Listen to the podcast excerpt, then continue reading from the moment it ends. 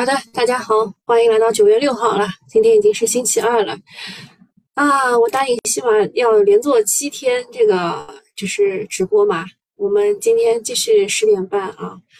我发现我是给自己挖了个坑，这实在是太累了。然后我周三的时候下午还有两点半的那场直播，嗯，周三可能就会稍微晚一点吧。周三啊，不，周周三就会稍微早一点结束。呃，今天还是十点半啊，大家记得来。嗯，现在我们先看一下昨夜京城发生了哪些大事情。嗯，首先先告诉大家一下，昨天晚上呢，美股是不开盘的，所以今天呢就没有参考指标。嗯，但是呢，昨天中信的期指加了一千零九十六手多单啊，就是 IF 和 IC 这边都加了多单，所以今天啊，特别是这个沪深三百这一块啊。它应该是还不错的啊，就是根据这个中性这个期指来说，它应该是还不错的。看一下多风险的剧本啊。小林说周一安全度过，明天怎么看呢？东东说明天可能冲高回落，特别要关注黄白线的位置。卫星概念大概率见光死，这个不一定的，因为现在就是没有一个就是概念吧，比如说机器人概念，它也不是一帆风顺的，它涨上去的时候呢。也是调整的，而且呢，它每次都会给你留几个活口。像昨天卫星概念其实是有三个活口哦，应该有四个，我后来又加了一个。嗯，对，今天要看新链资金回流的一个情况，因为周末的时候不是 万人大会嘛，狂吹嘛。之前的机器人也是遇到这样的一个情况的，就是它回调之后，它还能再起，能反包，那就是看一下，呃，见光死不见光死。今天是看资金的情况的，不是我们说了算的。呃，还有说什么当天涨的股票，明天一定不要去追，比如说天然气和煤炭，还有电力，嗯，啊，这其实也是在交易欧洲能源危机的事情啊。然后就是北就那个就这个北溪号不是被关掉了嘛，就这个事情啊。小云说，哦哦，可以关注哪几个板块呢？东东说是跌幅最大的板块，比如说消费、医疗，呃，这一块其实昨天昨天医疗啊是有很多大事的。比如说这个叫医疗新基建，不知道你们听过这个概念没有？医疗新基建指的就是那些创新类的医疗器械啊，这一块比较比较那个受关注。之前不是也有很多人推什么什么内窥镜啊，什么这一块的，什么大臂、小臂、C C 环臂啊，这你们都听过没有啊？我当时听的时候也是也是一一脑一脑子问问号啊，后来终于看了图片，稍微理解了一点。呃，这医医疗这一块，比如说他说这个医疗新基建当中的创新医疗器械，它是暂时不会纳入集采的，这其实是个好消息。但是对抗住，呃，没有对抗住昨天这个复星医药的减持啊，复星医药减持的跌停嘛，然后就带崩了整个医药板块。那么东东说，可能可以去看一看消费和医药。今天呃，今天早上七点到九点，我们小区开始做核酸啊，连续三天。我也不知道又出了些什么事情，就是我们已经从呃一周三次，就是我们以前是二四日做核酸，后来已经就是后来渐渐渐的改成四日啊，就是礼拜四和礼拜天，然后呃就是现在就是从就开始两个礼拜吧，上两个礼拜都是礼拜天做核酸的，就就现在又一下子告诉我们，呃二三四这三天又要开始做核酸，不知道发生了什么事。昨日大事，昨日大事当中，嗯，其实其实比较关注的还是地震的事情啊。四川的泸定有六点八级的地震，目前呃，就是昨天晚上的官方消息是四十六人遇难，然后今天应该会有一个更新的消息，好像是就就一下一下子忘记了，反正就是我我印象当中，我下午的时候看只有七人，晚上更新二十一人。然后就是，就到到凌晨的时候又变成四十六人，一下子就增新增很多啊，确实挺难受的。今年四川人民太难了，先是高温干旱，然后由于干旱，他们用水电就缺电，然后疫情呢又是一个接一个，没完没了。而且如果你还在家里面炒股，今年就更难了，因为今年以来沪深三百已经跌了将近百分之二十。我们要祝福四川人民早日战胜困难，回归正常生活。因为我看我们群里四川的人民还是挺多的啊，希望你们平平安安的。然后在大家这个为大家这个为四川人民的生命安全捏一把汗的时候呢，有闹闹闹了很多个就是段子出来啊，搞了很多段子出来，就是比如说有一个人说他下意识的保护了一下他自己的手机，为什么呢？因为他怕万一被埋在里面没有这个核酸的绿码，啊，还有什么这个就不。不救他啊！这个、这个、这个是段子，但还有一个真实发生的事情呢，就是资金啊，在看到这个四川地震之后，去炒了很多灾后重建的股票，比如说啊，这个水泥，对吧？水泥就拉上去了。嗯，然后今天就是讲一下，对，就后后面呢，我其实不太不太方便讲啊，就是大家躺平的事情不太方便讲。昨天还有一件大事情呢，是这个叫做特拉斯的一位女士。他当选了英国保守党的新党首，将出任英国的新任首相。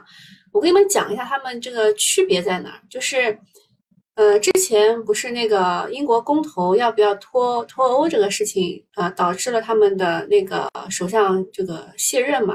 然后卸任之后呢，还是在同一个党里面出一个人去接任的，并不是就是重新再选啊什么的。所以这一次这个特拉斯也是的。他因为他是在保守党这个里面胜出的人，对吧？那么，嗯，他会他会这个去替代掉谁呢？就是现任首相叫做鲍里斯·约翰逊啊。然后九月六号的时候呢，伊丽莎白女王二世就会在苏格兰巴尔莫勒尔。保正式啊，去任命他为新一任的首相，就是他，他马上要上了啊，他马上就要上了，他他不需要选举再来一次，因为他们选的是这个党是什么党执政，并不是这个人去执政，这个美跟美国有点区别的，所以他直接要上了啊。然后这个特拉斯，我经常会念错，我我我觉得我一开始看成特斯拉了，我想一辆车还能当首相啊。然后后来知道啊，他就是他叫叫叫叫这个特拉斯。他作为撒切尔的崇拜者呢，那他们说他会不会成为下一个铁娘子之类的？他要主张减税和增加国防开支，这些势必将增加英国的财政负担。至于如何去这个承担这些开支和税减税，他没有给出具体的方案。然后他还需要应对的是脱欧过程当中遗留的北爱尔兰边境问题。欧盟方面坚持表示，他们不会重新谈判北爱尔兰议定书。而以鹰派形象示人的特拉斯在竞选时候承诺，他将重写这份协议。少说利好特斯拉，并没有好吧？只有我们，我们把人的名字写成这样，就是国外应该没有人会念错的吧？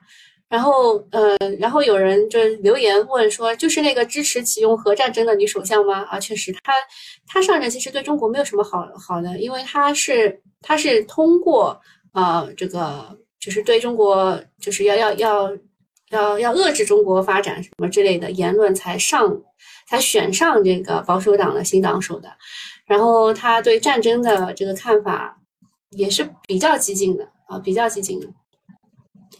啊，给大家看一下她长什么样啊，也也没有看出来她这个什么，对吧？感觉她像个小鸽子一样，没有想到啊，是一个这么厉害的女女士啊。呃，英国的执政党啊，执政党保守党新党首在五日已经公布了选举的结果，外交大臣伊丽莎白特拉斯胜出了。根据日程安排，她她六号就就要正式成为英国首相了，也就是今天啊。但我们比别人，呃，我们比他们早了十个小时左右，对吧？所以他现在还没有成为正式的首相。这是女首相啊，来者不善啊！我看我们群里昨天还有人在讨论，是女人当政的时候会怎么怎么样？其实不是的啊，现在，呃，女首相很多的，主张啊，她是主张对中国强硬啊，是她的选举纲领之一，嗯。反正不要给他太高的期待吧，就是保守党不一定能够在下一次成功啊，下一次成功。呃，过去的六年呢，英国换了四任首相，本质上是呃英帝国衰弱衰弱了，印度已经取代英国成为世界第五了啊，就 GDP 方面，所以他现在只能跟在美国后面当小弟，天天怂恿欧洲跟俄罗斯干起来，成了搅屎棍啊，令人唏嘘。昨天还发生了几件大事，呃，第一个是国务院例行吹风会介绍稳经济政策，涉及扩大需求等等啊。这个是给大家看一下中国人民银行这一边的，还是什么追加了三千亿以上的金融工具额度，用好五千多亿专项债，地方结呃地方结存限额，呃这一块就是什么？就还是还是老老生常谈吧，比如说这个，呃，他他新设了一个三千亿的贷贷款啊，就这个这个金融工具啊，金融工具工具其实就是先借给你用起来，呃，加大的是对基建和重大项目的支持，比如说老旧小区改造、省级高速公路等等，这个就真的是啊，真的是老生常谈啊，就怎么都没涨起来的，对吧？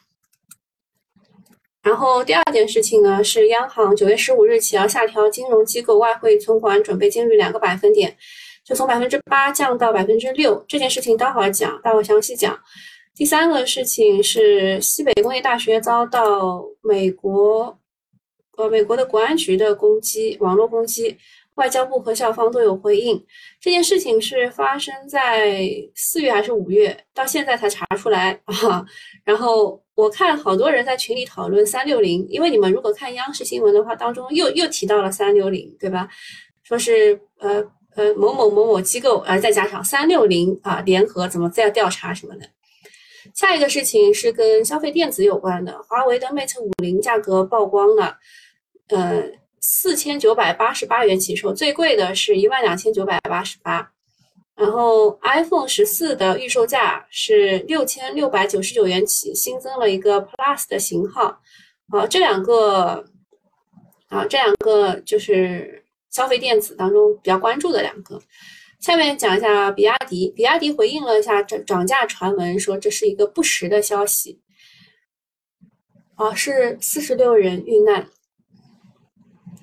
还有些人说大旱后必有大震，呃，这个好像我看了一下专家的统计，说是大旱之后三年会有会有大震，但是某一些时候呢，大旱之后又没有过大震，就是一个统计学意义上的一个一个辟谣吧，嗯，好看一下大家有什么问题没有？嗯，这边没什么问题，早上好。西方盛产女巫。早安，早安。看不清，这写的啥呀？还是三四线城市好，人口少，病毒传播有限。哦哦哦，这个好可爱。好，啊，你们也没什么事，那我就继续讲了。央行它调这个外汇存款准备金率呢，是从九月十五号起调整，但是它现在已经通知你了啊，九月五号就通知你了，我们十天后要调。那么为什么要调呢？首先就是我们心理上有一个设了一道坎，就是人民币的，就是呃美元对人民币。就是一美元最多能换七块钱人民币，我们觉得这个是比较正常的，就是算一道心理防线吧。但是我看那个，我看精灵他是在群里也说了，就是以前一块钱换到八块钱人民币的时候也是有的，就是你们忘了而已。然后他说那个时候黑市的时候还能换到十块人民币，后来不是打击打击黑市嘛，对吧？嗯，就是昨天人民币干到了六点九五，离破七就一步之遥。然后盘后嘛，央妈就出手了，年内第二次降准，它降的不是人民币的那个准，而是降的是外汇存款准备金率的那个准。嗯，这一次是下调了两个百分点，就之前的那一次，之前四月份那一次是下调了一个百分点啊。那么这次两个百分点可以释放一百九十亿美元的流动性。力度相当的罕见，就就汇市的意图有点明显，但其实它不会立刻的反应，我们待会儿看数据就知道了。呃，消息一出呢，离岸人民币短线来了两百点，但是又跌回去了。对我们来说，人民币可以贬值，但是不能快速的贬值，尤其呢是七，如果一下子就失守了，会影响金融市场的稳定和外资的信心。昨天外资出逃七十多亿，是这个原因啊，有这部分的原因。上一次央妈的降准降了准这个存款准备金率呢是四月二十五号，随后呢两个月大盘就从二八六三点涨到了三四二四点，暴涨了将近五百点。这一次力度比较大啊，比之前大，因为上一次是降了一个百分点，这一次降了两个百分点，啊，是之前两倍。你们觉得能谈到哪里呢？对于汇市来说呢，央行的副行长刘国强表示，汇率的点位啊测不准啊，不要去赌这个某个点，合理均衡、基本稳定是我们喜闻乐见的。我们有实力支撑，不会出事，也不允许出事，这个一锤定音算是定心丸了。嗯，我昨天在群里其实也跟大家科普过的这个问题，就是我们就是就如果啊，如果我们要去换钱的话，其实。就是你你要你外资要要走，对吧？那你就要把你手里的人民币换成美元才出逃。外资要进来，就是你要把这个呃美元换成人民币在中国用。所以这当中其实是有流通的，对吧？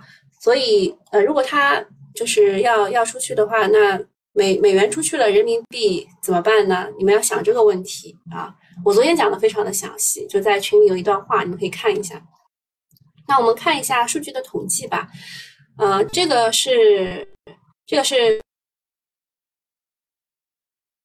呃，先是往上调，就是大盘在大涨的过程当中啊，然后人民币在升值啊。我先跟你们讲一下啊，就是它往下走是人民币升值，因为它是美元兑人民币，那它往下走的时候是人民币升值，它往上走的时候是人民币贬值啊。先知道一下，往下走，然后人民币升值，那就它就从把存存款准备金率调高啊，从百分之五调到百分之七，然后啊，它它就上又上去了一点以后，哎，它又下来了，那么就从百分之七百分之七调到百分之九，然后它它你看它调完以后，是不是它还是按照原来的趋势在走，只不过是可能减缓了一些，然后呢啊，到了这个四月份开始。呃，就是从就就就是人民币贬值过快嘛，然后它就从百分之九下调至百分之八，就横盘了一阵子。现在它又往上走了啊，它又往上走了，又要去过期了。所以呢，外汇和 A 股指数在短线上并不是完全同步的，而是大方向去影响指数啊。你们可以看一下，就是这个五到七、七到九，然后九到八的整个过程，在沪深三百上它是怎么样反映出来的？那。我把这个外汇存款准备金率从百分之五上调到百分之七的时候，股市是下跌的，对吧？从百分之七上调到百分之九的时候，股市跌得更狠了。那上一次是四月二十五号，对吧？它从百分之九调到百分之八的时候，股市上涨了一波啊。但是呢，当时的外汇没有立刻的止跌，直到 五月十五日，呃，十四日左右才开始阶段性的企稳。那我们这次实施是九月十五号啊，九月十五号，所以就是你再熬个 熬个一阵子吧。然后再讲一下，昨天大家就来问的比较多的，就是国家能源局发了一个公告，说鼓励企业，嗯，怎么卡了吗？我这边网只好是。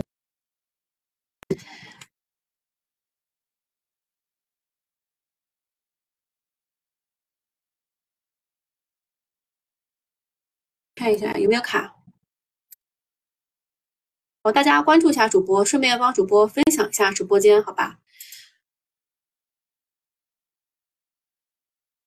哦，现在现在网好了，然后说一下啊，这个国家能源局它鼓励企业采用智能电网等先进技术，提高电力系统接纳光伏发电的能力。这个让你们首先想到的是什么？呃，我首先想到的智能电网嘛，虚拟电厂是吧？肯定就是这个概念。然后再想到的是什么？嗯，它，嗯，它还有什么柔性直流啊，各种各种新型的技术嘛，对吧？你要想到的是它新型的技术。呃，这边写他说，呃，光伏电站项目应当在并网六个月内取得电力业务许可证。各地区光伏电站发展规划和年度开发建设方案，结合光伏电站发展需要，及时优化电网规划建设方案。和投资计划安排啊，这个电网规划建设方案的时候，就会想到储能啊，统筹开展光伏电站配套电网建设和改造啊，这个这个就是在发电侧去进行改造，鼓励采用智能电网等先进技术啊。就他发发话的话，就是嗯，提高光伏 icon 接纳的能力，对板块和产业链都是一个利好。电网投资在今年以来成为了经济稳增长的重要抓手，光国家电网就投入了五千七百九十五亿，相比于二零二一年增长了百分之六。而电网智能不仅投资的巨额巨大，而且下游的电力企业也很少，单个客户的采购金额巨大，呃，利利好会立竿见影。呃，智能电网概念板块还是挺多的啊，就不念了，不太方便念，大家可以看视频，就看今天的表现。嗯，然后我之前不是也跟大家说的嘛，就是我我在昨天的十点半跟大家讲这个获取信息的能力的时候，跟大家说，就是你不能光看标题或者是他给你的那段话，我们要把整个的给看完，我们要把整个的给看完，比如说。电网企业不得允许并网后六个月内未取得电力业务许可证的光伏电站项目发电，所以它六个月一定要去取得许可证。然后，电网企业应根据国家的这个光伏电站开发建设总体目标和重大布局、各地区光伏电站发展规划。和年度开发建设方案结合光伏电站发展需要，及时优化电网规划建设方案和投资计划安排，统筹开展光伏电站配套电网建设和改造。其实我看来看去，我我一开始想到的是，我第一个想到是虚拟电厂嘛，因为智能电网想到的第一个肯定是虚拟线虚拟电厂。然后后来你你越读你越觉得好像是储能业，他讲了更多的什么光伏电站的配套电网设施。呃，因为我之前跟花哥聊天，他也说了，就是呃，我们在风光风光大基地二期的时候就已经提到了这个这个事情，就是你在做这个方案的时候啊，你要让上方通过，那你就一定要去配储能啊，一定要去配储能的方案，否则你这个方案就通不过。所以他在这边一直在调，就强调这个电网规划建设方案。还有投资计划安排这一块，就会让大家想到，让让我首先想到的就是储能啦，对吧？然后后面他还有一句话叫鼓励采用智能电网等先进技术，提高电力系统接纳光伏发电的能力。就接纳这一块，呃，我想到的是这样，就是呃，因为光伏发出来的电呢是就直流电和交流电的一个转换嘛，所以嗯，会会想到就是就是它它发的是直流电啊。然后呃，会想到一些就是就逆变器那一块的东西。然后电网企业要会同全国新能源消纳监测预警中心，及时公布各省级的消纳情况预测分析，引导理性投资、有序建设。嗯，就是这这个方面就不多讲了。好，再讲一下芯片这一块。芯片就是渣男，就是你一关注它，它就。啊，脖子高高扬起，然后你你开始关不是你不关注它的时候呢，它它就稍微就开始开始要扬起，然后等你一开一开始关注它呢，它就扎啊，它就很扎。呃，这边说这个大基金二起二期或重启是因为什么原因呢？是因为雅克科技啊，它有公告说它的全资子公司会引入战略投资者，而这个战略投资者当中有。呃，国家大基金二期，那当然还有其他的，像 TCL，还有国电二期、实习资本等十六家的资方。嗯，这当中呢，大基金二期是花了五亿元啊，持股比例百分之二十，所以呢，才会有这个大基金二期重启的这个可能性。那五亿元虽然不多，但是意义比较大。之前大基金反腐落马一大批的高官，现在应该快结束了。就是他们在就是过去几年呢，本来是想让他们去拯救一下卡脖子的这个事情，但是没有想到他们，呃，扶持产业这个事儿做的少，但是他在 A 股炒股赚钱做高抛，这个减持倒是减得很很开心，对吧？那么就是这个大基金虽然出了很多的蛀虫，但是一期的成绩是有目共睹的，亮二期的亮点也是不少的，后面应该还会有三期、四期，嗯。那我我们其其他就不多讲啊。然后这个呢是大基金二期持股的一些情况。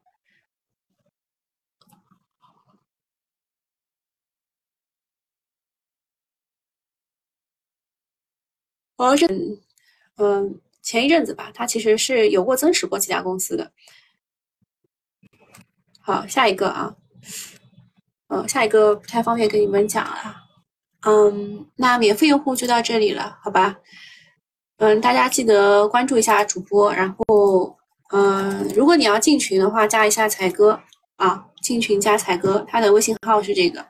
那今天就到这里，拜拜。我们继续讲这个欧洲能源危机的事情。其实我昨天有给过你们提示的，就是它上游可能就你抢不过人家，你可以去抢它的下游，就是欧洲的天然气它紧缺，如果它紧缺的话，它需要用天然去生产。用天然气去生产一些什么东西，比如说这个 MDI 和 TDI，就是一些化工的原料当中，像这个沧州大化，它是拥有十五万吨的 TDI，万华化学拥有二百六十五万吨的 MDI 产能和六十五万吨的 TDI 的产能，就是他们现在缩减，就是就是勒紧裤腰带过日子，会把很多工业的东西给停掉啊，就居民也是就会少用。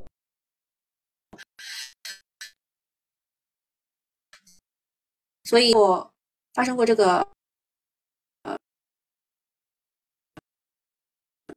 爆炸，还有就是巴斯夫啊什么之类的，他们可能也会缩减产能。那么对于这一块，他们就是如果啊天然气这个危机供应一直在的话，那对于下游的化工品是一个利好啊。像这种还有什么？还有就是维生素，就是。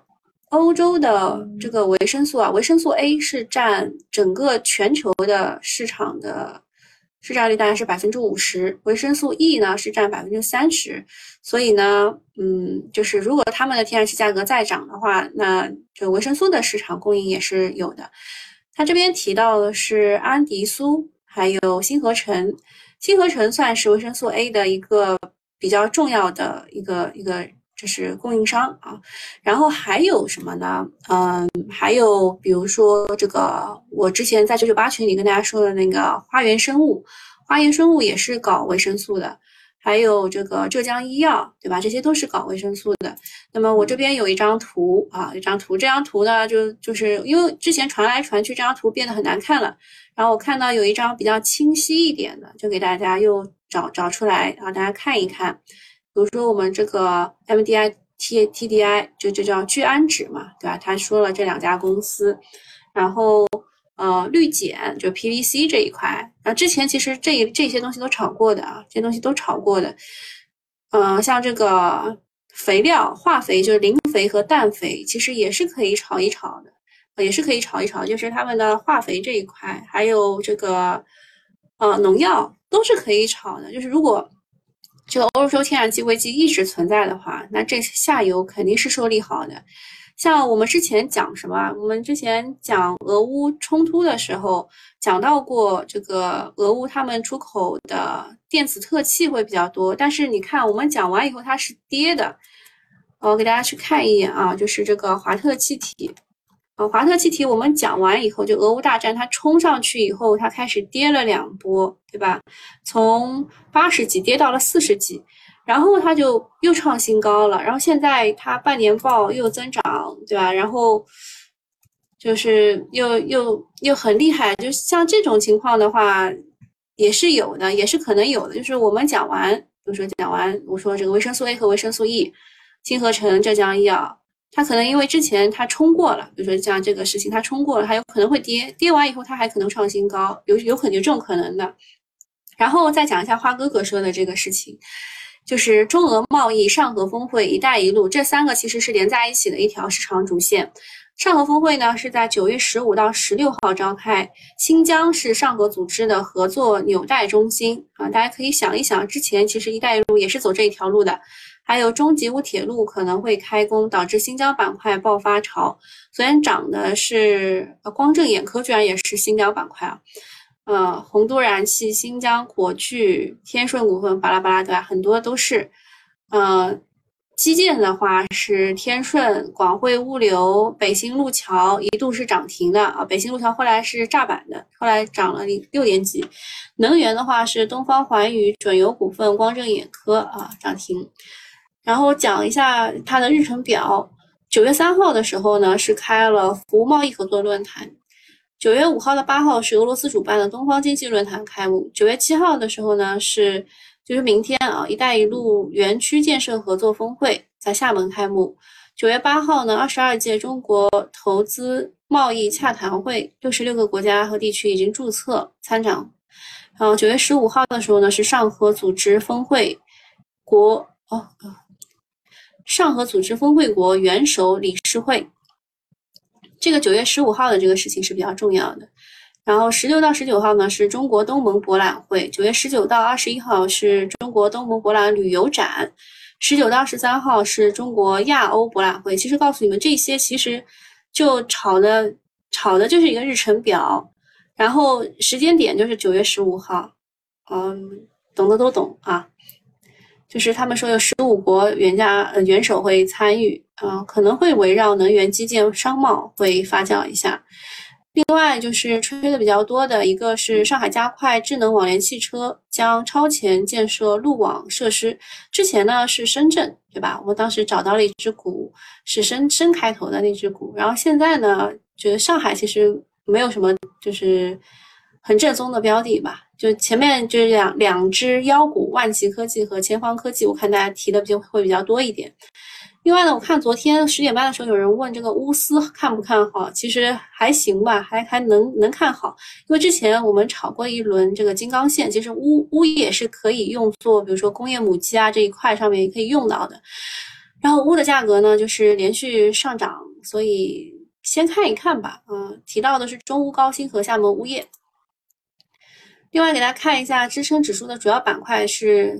就是老能源，然后新能源，然后其他一些基建啊、卫星通信啊、上合峰会啊这一些的。嗯，今天差不多就到这里了。今天开盘了，先看一眼去。聚氨酯啊，聚氨酯就是涨得最好的，就是我们我们那个表格的第一第一个啊，就你看，你除了这个。MDI、TDI 当中这两家重点的上市公司，还可以去挖掘一些小票，因为现在市场的风格还是在小票，它没有转到大票上。啊，草甘膦其实是我刚刚说的那个，嗯，农药板块啊，农药板块。然后磷的话，磷概念当中，啊，当中其实大部分还是以化肥为主的，化肥这边也涨了，化肥也涨了。磷磷概念当中，我们那个雅科科技啊，这个是。这个是被大基金注资了五亿啊，就是大基金二期注资了五亿，它是高开的，这个就是一个观察指标，就是观察芯片股的一个指标。啊，还有什么问题吗？入股入股五亿啊，持股百分之二十。应该是它这个就是定增当中的百分之二十啊，没写清楚。好，这张表格大家保存一下，我们今天就到这里了。呃，领导人的行程表我没有啊，但是我知道十五号很十五国元首会去。好，然后再看一下这个新链的资金回流，对这个忘记了。嗯，卫星导航的话，昨天是我加了一只啊，云顶科技。就是昨天，昨天是云顶科技、合众思壮，还有波导股份、三维通信这几只。三维通信是就是吹的最多的一只股。嗯，昨天是一字，今天是冲冲高有点回落啊，冲高有点回落。今天这个卫星导航这一块的并不多，嗯，回流资金不多，有点难了。嗯，好，那今天就到这里啊，拜。